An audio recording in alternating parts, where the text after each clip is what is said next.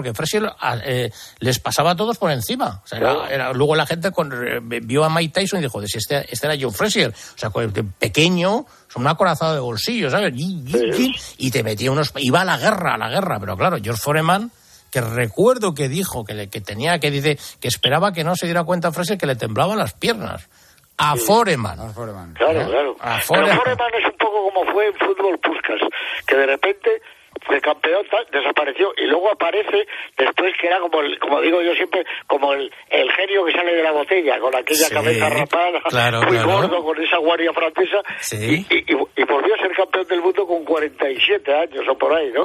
Igual que Puskas desapareció, vino aquí muy gordo en el año 60, después de haber sido la maravilla del partido del siglo también, eh, que por eso es el equivalente entre Hungría en Wembley con Inglaterra, la primera vez que perdió, la la, catástrofe de la Copa del Mundo con, en, Hungría con Alemania y de, repente viene al Madrid y según está envejeciendo metía más goles.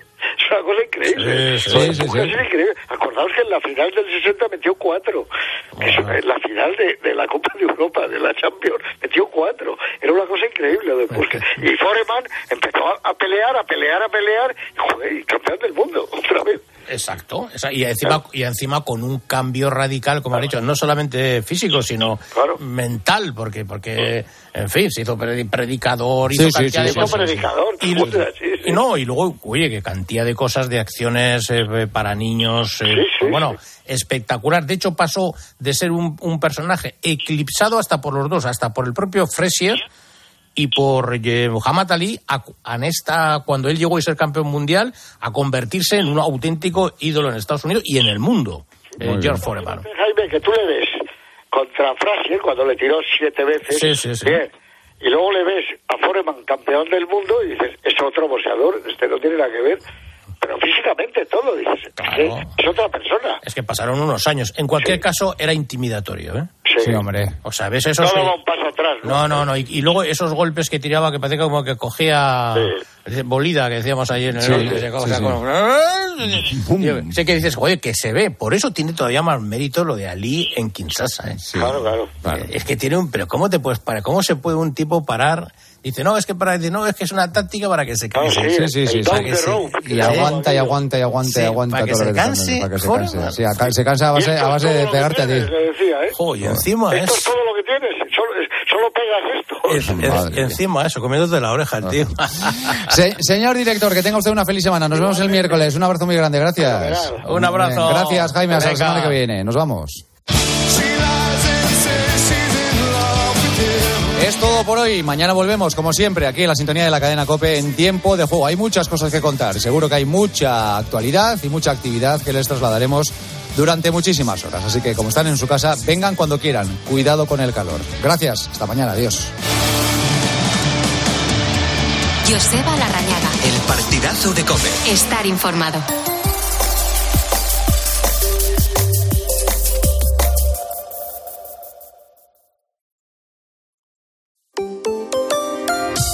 Rosa Rosado. La noche. Cope, estar informado.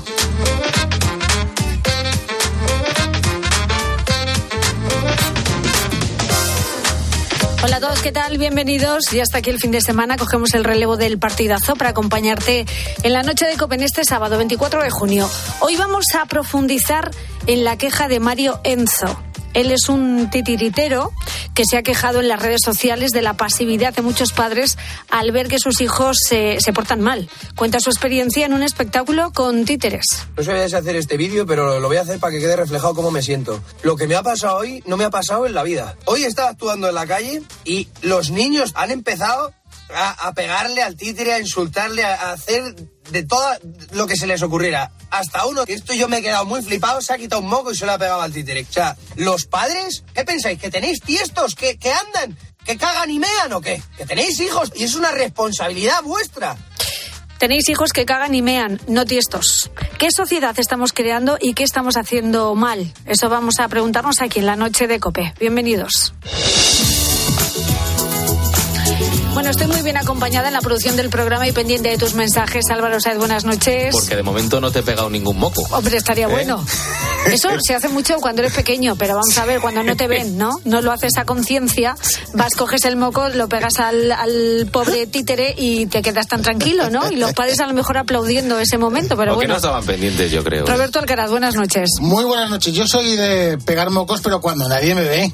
Como la canción de Alejandro Sanz. Cuando nadie me y, ve. y- y hay que tener respeto. A un títere no se le pega un hombre. Pero bueno, los niños son niños, pero para eso estamos los, los padres, padres. ¿no? Para reprender a esos niños. Claro. Hoy empezamos el programa haciéndonos esa pregunta, si los padres estamos siendo demasiado permisivos con nuestros hijos, que posiblemente ese sea el problema. Absolutamente. O sea, que los padres no educan en general. Ya te lo digo. Hay que poner límites a ciertos comportamientos. Está claro que educar es difícil, sobre todo educar bien. Y posiblemente no lo estemos haciendo todo lo bien que debiéramos. Pero también es verdad que hay padres que no están preparados para tener hijos y tienen, ¿eh? En absoluto. Uf. claro que no. Qué es que hay mucha gente, ay, es que no puedo con él, que no, no, no puedo con él, no, edúcalo. Si Sí no, puedes. pues cómprate un montón kebab o cómprate un, un, un ficus, Un- que lo riegas títere. y ya está. Y si se te muere tampoco te da pena. Un niño hay que educarlo toda la vida, continuamente. Pues sí, es un tema delicado que vamos a abordar enseguida con los expertos, porque con los oyentes vamos a dar rienda suelta a la imaginación de los pequeños. ¿eh? Una de cal y otra de arena. Vamos a darle un tirón de orejas a los papás y vamos a liar la parda, como cuando éramos pequeños. Nos ha llamado experto. Ah, te referías a otros. A otros ah, perdona. expertos. Por un momento me he venido arriba. Perdona, Rosa. Bueno, ¿quién no ha sido niño alguna vez y ha cometido alguna que otra trastada? Porque de eso vamos a hablar esta noche con los oyentes, de trastadas de niños. Y de esa sensación eh, de liarla, ¿no? Cuando eres pequeño que es insuperable. Nos encontramos una caja de bombones. Miramos para los lados, no vimos a nadie y la llevamos para casa. Quitamos el papel de regalo y aparece una caja de bombones enorme. Y claro, mi hermano el mediano, nada más levantar la tapa, ya cogió uno y a la boca. Y resulta que cuando me fijo eran cagallones de burro. Habían cogido, los habían cortado y los habían rellenado en cada hueco de cada bombón toda la caja llena de cagadas de burro. Lo volvimos a envolver bien y se lo llevamos a la vecina de al lado. Digo, porque ya que nos lo han metido nosotros, por lo menos regalárselo a alguien más. No me lo puedo creer. Hay que ser sinvergüenzas, ¿eh? El ansia viva que le ha podido al niño, ¿eh? Y se ha comido un cagarro. una caja ahí con un lazo, pues te tiras a por ella, pero luego cuando la abres, si huele mal, échate para atrás. Qué barbaridad. Bueno, todos hemos sido niños y hemos cometido las mismas travesuras. Bueno, yo esta no, ¿eh? Pero bueno, echemos la vista atrás. Recuerda aquel momento en el que le rompiste el jarrón favorito de tu madre, o cuando le hiciste un Picasso a la abuela a las paredes, o cuando le cortaste el pelo al hermano. De eso hablamos, de trastadas de, de niños. Tu trastada más épica. Cuéntanoslo en el Facebook del programa La Noche de Rosa Rosado, en nuestro Twitter, arroba la noche guion bajo rosado y notas de voz al WhatsApp del programa el 687089770.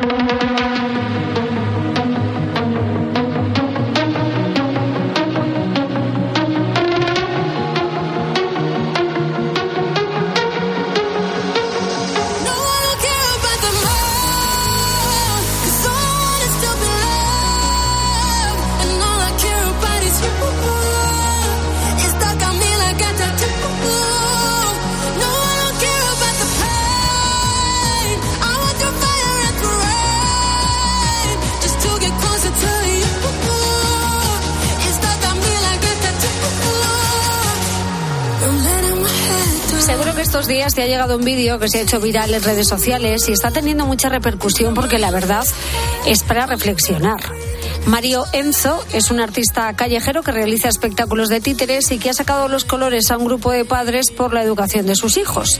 En este vídeo se queja profundamente de que unos niños le reventaron una función de títeres que estaba representando en la calle ante la pasividad de sus padres. Cuenta, por ejemplo, que los niños empezaron a golpear al títere, a insultarle, acabó con un chicle pegado, otro niño le pegó un moco al títere, tal cual, y que los padres no dijeron nada. Esto ocurrió en Madrid y tuvo que parar hasta tres veces la función, pero no es la primera vez que pasa.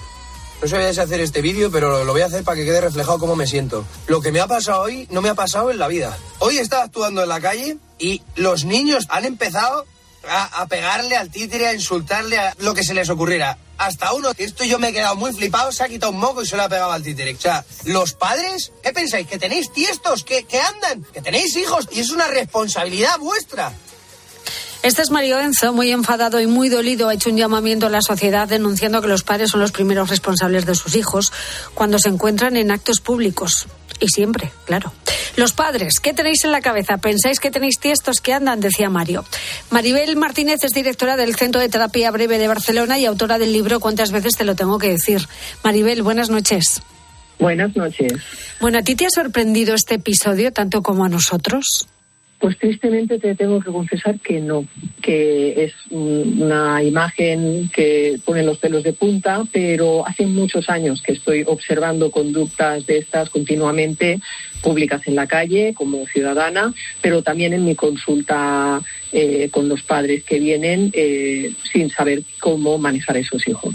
Eso es, precisamente. Yo no quiero que hablemos hoy de los hijos, sino que hablemos de los padres, porque los niños son niños. Este chico trabaja en un espectáculo para niños. El títere es su instrumento de trabajo. Y, y claro, es que si tú ves que tu hijo está pegándole al títere con el pie de micro, lo coges de la mano al niño y lo sacas de allí. Es que no entiendo la pasividad de los padres. Maribel, ¿qué está pasando? Bueno, pues que tenemos una tendencia a ser demasiado permisivos con, con los hijos. Y, y eso mm, viene con esta idea ¿no? de intentar que los hijos sean felices, que no sufran, y esto está muy bien, que su vida sea fácil, divertida, pero hay un punto en el que no sabemos poner límites y les permitimos todo, ¿vale? Y los niños crecen eh, sin saber hasta dónde pueden llegar. Para ellos todo es, todo es un juego.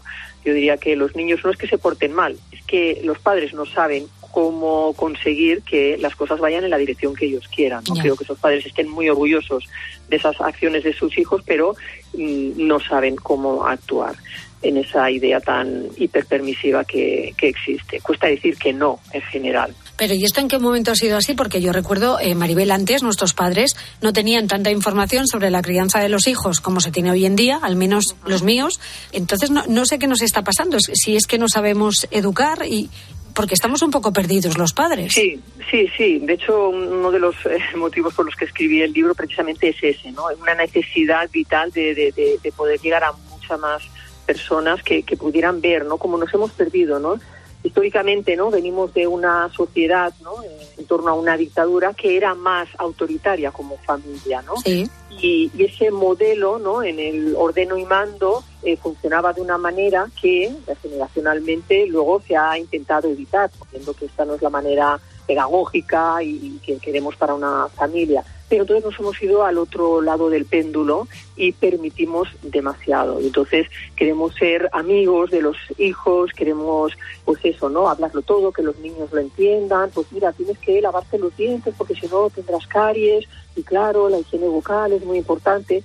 Y entonces en ese querer que los niños hagan las cosas siempre con, entendiendo y pues a veces perdemos el norte y no, no vemos que ese niño tiene dos años, tres años y que no tiene ni idea ni de lo que es el dentista ni de lo que es una caries. Entonces en, en eso eh, nos hemos perdido y ahí permitimos que, bueno, pues situaciones como estas que no, no deberían de darse y, más graves todavía, ¿no? El, el tema del respeto hacia los demás, hacia las cosas y hacia las personas es un valor esencial que los padres tenemos que, que transmitir, ¿no? Y a partir de ahí, pues ir haciendo. Claro, lo que no puede ser es que por el miedo de no traumatizar a un niño con un no, yo creo que les estamos creando traumas muchísimo mayores porque estamos creando como pequeños dictadores. Sí, yo digo que hemos perdido el norte. Es decir, eh, a veces los padres eh, funcionamos en automático y no nos damos cuenta ¿no? De, cuál es nuestro objetivo como padres. Yo creo que es una pregunta que deberíamos de, recordarnos ¿no? de- continuamente. ¿no? Yo desde mi punto de vista digo, ¿no? en general, como educar a los hijos ¿no? desde el amor, el respeto y los valores, ¿no? para que esos hijos sean autónomos y se sientan capaces de llevar sus vidas y conseguir lo que se propongan en función de sus necesidades, pero siempre desde ese amor y el respeto y unos valores que, que les podamos inculcar. Y el respeto empieza en casa, todo empieza en casa, todo empieza, empieza en la familia. Entonces, esos padres son los primeros que ellos se tienen que hacer respetar. Los que vemos niños que ya no respetan ni a sus propios padres y, que les hablan mal, eh, les chillan, les dan patadas en el parque infantil de los niños, pues eso, ¿no? Con cuatro años, venga, que nos vamos a casa, ya es la hora, y el niño empieza a darle patadas al padre o la madre en la esquinilla y ay, bueno, ya se sabe, son niños, este, claro, está aquí tan divertido jugando que no quiere ir a casa. ¿Vale? Podemos ser muy empáticos y entenderlo, pero no debemos de permitirlo. Y permitirlo produce, pues eso, un niño que crece sin límites, pensando que vale todo, porque nadie le ha dicho lo contrario. Claro, esto lo estamos viendo también, es como cuando vas a un restaurante y tienes al típico niño dando guerra que te da la comida y que los padres están tan tranquilos, pero es que yo creo que muchos padres hoy en día no son conscientes de la maleducación de sus niños porque nos hemos acostumbrado a que nos dejen tranquilos dándoles el móvil o la tablet. Claro, claro. Eh, es ahí donde empieza el, el respeto, ¿no? Muchas personas, esos comensales, ah, por desconocidos que sean, tienen un valor, hay que respetarlos. Y ese niño tiene que ver que esas acciones tienen unos impactos. Y somos los papás los que estamos encargados de que ese niño empiece a desarrollar una empatía, que vea, ¿no? Que tiene que respetar el, el hecho de que haya otras personas, diciéndole cómo tiene que comportarse. Tiene que saber las reglas del juego. Claro. Mira, aquí puedes jugar, aquí no, aquí tienes que estar sentado. Somos los papás los que le tenemos que decir qué en cada momento. Claro, a mí, por ejemplo, me parece muy dramático el hecho de ir a un restaurante y ver a todos los niños abducidos por la tecnología. Claro que el día que no tienen el móvil en la mano, pues son capaces de destrozarte el restaurante porque no saben ni cómo comportarse. Claro, pero esa nuevamente es la responsabilidad de los papás que no sabemos cómo hacer para que ese niño eh, se comporte en esa mesa durante esa comida y le damos esa pantallita para que tenga un estímulo ahí muy fuerte y no y no comillas moleste. Esa, ese intento de solución, desde luego, desde mi punto de vista es eh, fracaso, un fracaso. No, no, no le estamos educando y luego nos vamos a quejar de que utilizan demasiado las pantallas y que es pues que se muerde la cola, ¿no? Porque es verdad, a veces tienen que hacer cosas que son aburridas. Para un niño lo más divertido del mundo es jugar, estarían jugando 24 horas, Claro. ni dormir, ni comer, ni nada. Pero tenemos que enseñarles ahora toca esto, ahora toca lo otro. Y es ese eh, a- aprender a poner límites. Y esa es nuestra labor, aprender a decir que no. Bueno, esto se puede cambiar en la medida en la que queramos cambiarlo nosotros, claro. Eh, sí, pero lo primero es ser crítico. Lo primero es darnos cuenta de que esto no está yendo como, como yo Como quiero que vaya. Mm. Que a lo mejor lo que hay que hacer es estructurar la familia de otra manera, ¿no? En donde las reglas del juego queden claras, ¿no? Pero fíjate, les llenamos a los niños de cosas y realmente un niño lo único que necesita es educación, tiempo y dedicación. Sí, es un resumen un poco sintético. Sí, un poco simple, pero, sí. Y cariño, efectivamente. Todo esto hacerlo con cariño, pero es así. Este es Sí. nuestro trabajo. Pero sobre todo pensar en, en el, en el objetivo, ¿no? Desde el amor, sí, sí, ese respeto y esos valores, ¿no? Y, y potenciar que sean niños autónomos, ¿no? Porque o para que el niño no sufra, eh, les ayudamos en exceso, ¿no?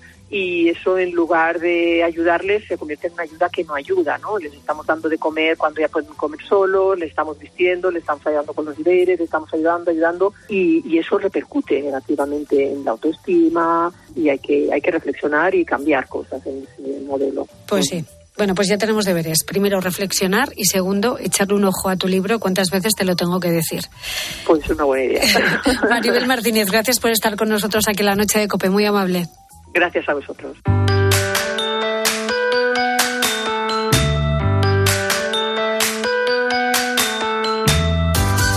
Y hasta ahora, como siempre, me gusta charlar un rato con nuestra filósofa de cabecera, Josefa Ros Velasco, autora del libro La enfermedad del aburrimiento. Josefa, buenísimas noches.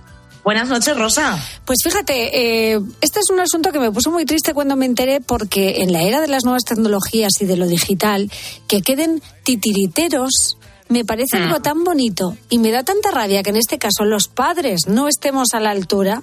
Parece que, que los niños ya no tienen esa capacidad, ¿verdad?, para valorar otras actividades, otros productos culturales que vayan más allá de las pantallas y en parte es culpa nuestra porque somos nosotros si no decidimos llevar a los niños a que acudan pues al teatro, a este tipo de representaciones, pues no lo pueden valorar. Ellos por sí mismos es muy complicado que surja. Pero fíjate, tú hablas del ejemplo, dar ejemplo. En este espectáculo muchos padres se fueron al bar o estaban charlando con los amigos o estaban mirando el móvil y estaban pasando de lo que estaban haciendo los chavales.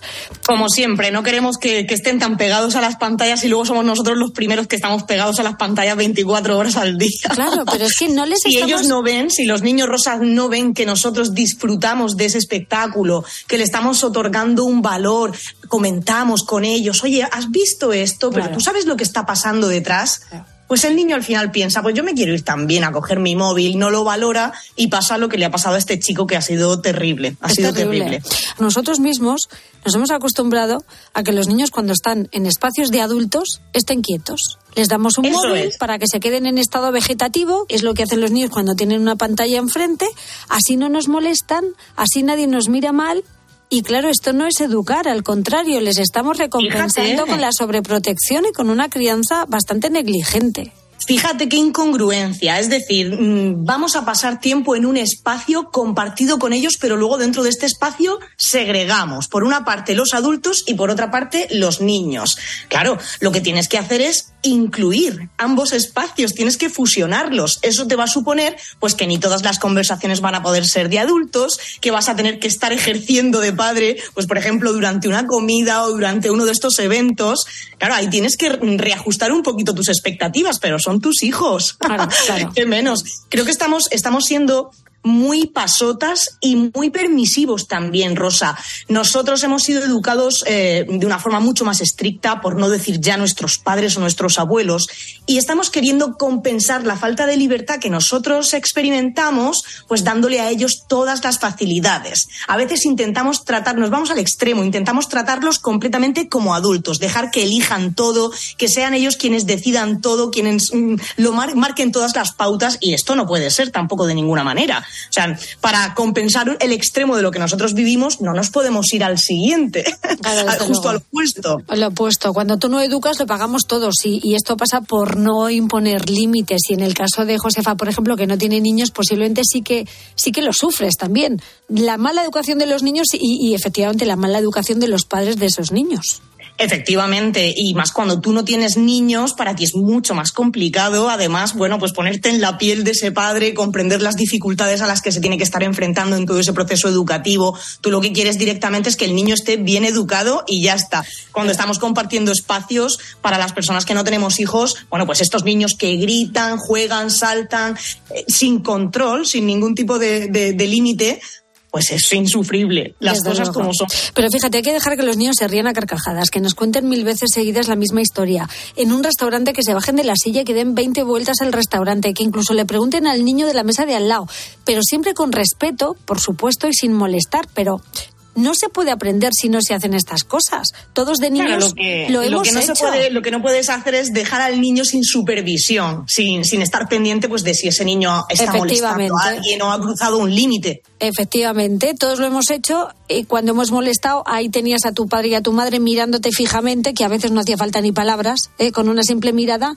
tú te Y qué sentabas... miedo, qué Oye, miedo nos daban, pues ni tanto ni tan calvo. Exactamente, ni pero te sentabas en la silla y de ahí no te movías, pero también eso es educar, no darle a un niño el móvil y ala, el niño se evade, desaparece y aquí estamos todos tan contentos, porque eso Bueno, no es pues al final lo que tienes es un, un niño zombie que además en el momento en el que se vea obligado a tener que interactuar en una de estas situaciones No se va a encontrar perdidísimo. No va a tener ningún referente al que, al que agarrarse. No sabe. Y bueno, a- ahora que decías lo de los padres, y es que era peor, si te regañaba a quien estabas molestando, te llevabas dos regañinas, la de la persona a la que habías molestado y la de tu padre. Efectivamente. Y ahora lo que escuchas es que a, a mi hijo no le regaña nadie nada más mi que yo. hijo, Perdona. mi hijo imposible, mi hijo no ha hecho nada. Nos está faltando un poquito de sentido común en este aspecto. Bueno, ahora que llega el verano, nuestro hijo va a tener muchas horas muertas en el día y tampoco saben aburrirse. Los mayores tampoco. Hemos perdido la no. capacidad de, de aburrirnos.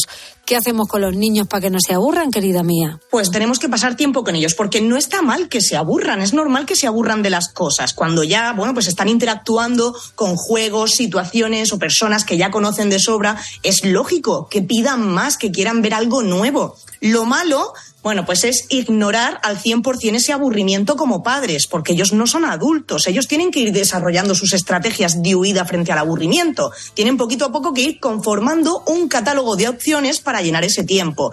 Pero, ¿dónde está el problema? Si nosotros como padres no guiamos en ese proceso de adquisición de opciones, pues los niños tirarán por donde tengan que tirar y nos van a dar muchos disgustos. Efectivamente. Vamos a intentar estimularles con cosas buenas para él y no solamente con las maquinitas. Lo siento mucho, papás. Tenéis hijos. Sí. Pasar tiempo con ellos es lo esencial. Ni todo el verano en el campamento, ni todo el verano con ellos tampoco. Pero ese acercamiento que nosotros, ese tiempo que pasamos con los niños, en el cual pues le estamos indicando, pues, ¿has probado a hacer esto? O como decíamos antes, oye, pues podríamos hacer unos títeres. Eso es fundamental. Al final de ahí es de donde el niño va a desarrollar sus propias estrategias, pero siempre con esa guía. ¿eh? Efectivamente, pero sobre todo dejemos eh, a los niños que sean niños, que, que de verdad. que sean niños y, y acompañémosles en, en ese proceso de niñez y de educación. Que sí. Sobre todo. Efectivamente. Bueno, pues querida Josefa Ros Velasco, eh, bendito aburrimiento. Aprendamos a aburrirnos este verano, de verdad que lo necesitamos, que aburrirse es bueno, hombre. Aprendamos a reaccionar bien al aburrimiento, a gestionarlo, a dejar que surja y a reaccionar frente a él de una forma, oye, pues que no siempre consista en tirar de lo más fácil. Venga, a la red social, al- a la plataforma de series. Cierto es, a tener el Vamos a currárnoslo un poquito, que a la larga será mejor. Pues sí, vamos a pasar tiempo en familia, que eso a la larga, como tú bien dices, será beneficioso para todos. Em, querida mía, gracias y que tengas una buena semanita. Hasta la semana próxima. Hasta la próxima, Rosa. Un abrazo muy grande. Adiós, adiós. Escuchas la noche. Con Rosa Rosado. Cope, estar informado.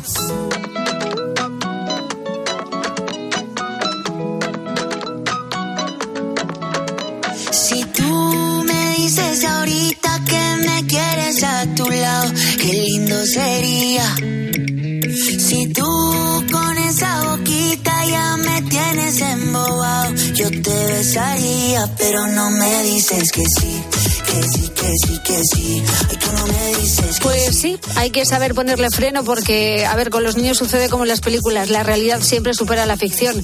De ahí que posiblemente jamás se te hubiera pasado por la cabeza que eran capaces de redecorarte el salón de casa, repintarte las paredes, meter todos los botes de cremas en la lavadora y cuando aquello se puso en marcha, a la abuela casi le da un telele. Eso lo hizo mi hijo y la abuela casi palma del susto. Sí, sí, hoy hablamos de tostadas, de pequeños, de las tuyas o de tus hijos. Tú imagínate que te llaman del colegio para decirte que por culpa de tu hijo, tu cole huele fatal. Yo he sufrido bombas fétidas en algunos de mis destinos como profesor y es bastante desagradable, incluso en un examen de final de trimestre, en cualquier chino, en- también en las tiendas de petardos, en Córdoba y concretamente una al final del polígono de la Torrecilla en la Margacena, ahí te venden de todo. Bueno, las bombas fétidas es un clásico. Ya, pero este hombre está dando pistas dando para que todo el mundo vaya para allá y la lía otra vez. Ahora es el dueño, ¿eh? de esta tienda. La bomba Efectivamente. fetida, que, que mal huele. Sí, sí, sí. Está Es que no, huele ni, ni a caca, o sea, huele peor. Huele es, peor. es asquerosa Sí, y sí, no sí. se va. Bueno, las mascotas y los niños tienen sus riesgos, porque, claro, las mascotas son un banco de experimentos para ellos. Estoy recordando a mi hermano, era un trasto de mucho cuidado. Mm, teníamos en casa un canario amarillo. Entonces se cocía la leche, teníamos el cuece leches, llamábamos. Y nada, a mi hermano se le ocurrió pues que, no sé, estaba sucio. Le metió en el cuece leches, le empapó bien, luego le aclaró debajo del grifo y luego para el remate le puso a secar en la cuerda de donde se tiende la ropa.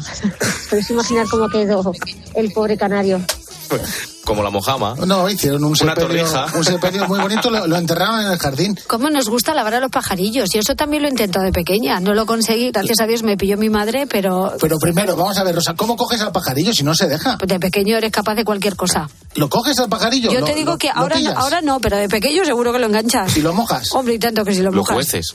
Lo, cueces- lo metes en el juez de leches. Y luego lo tiendes. A mí lo, lo más, o sea, ya que, ya que lo matas, mátalo, pero luego no lo tiendas. Pero- Lo ven todos los vecinos. Pobrecito Yo no, yo no sé cómo sobrevivió. Yo diría que palmó. Yo vamos a casa de esta y sigue ahí contendido.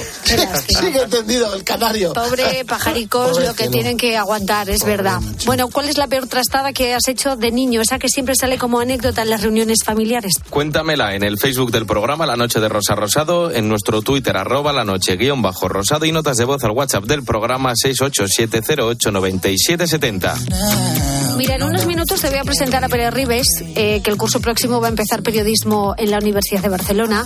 Pere nació ciego y quiere cumplir su sueño de ser periodista deportivo y nunca ha dejado de luchar. Yo vengo de una casa donde se ha escuchado siempre muchísimo la radio y cuando me dieron el primer transistor con, con seis años empecé a escuchar todo tipo de, de programas y con eso también pues estaban los programas deportivos.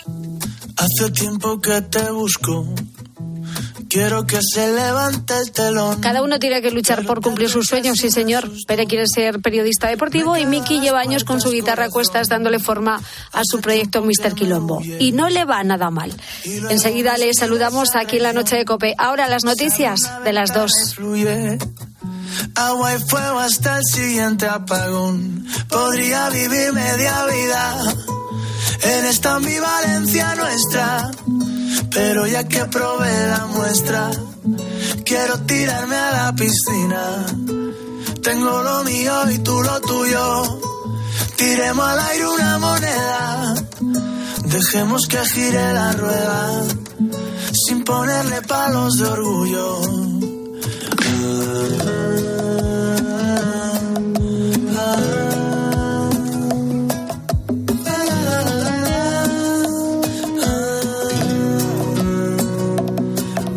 Tiempo que camino solo por una vereda. Ya no creo en el destino y me cuesta llamarte compañera. Hace tiempo que improviso. Escuchas la noche. Con Rosa Rosado. Cope, estar informado.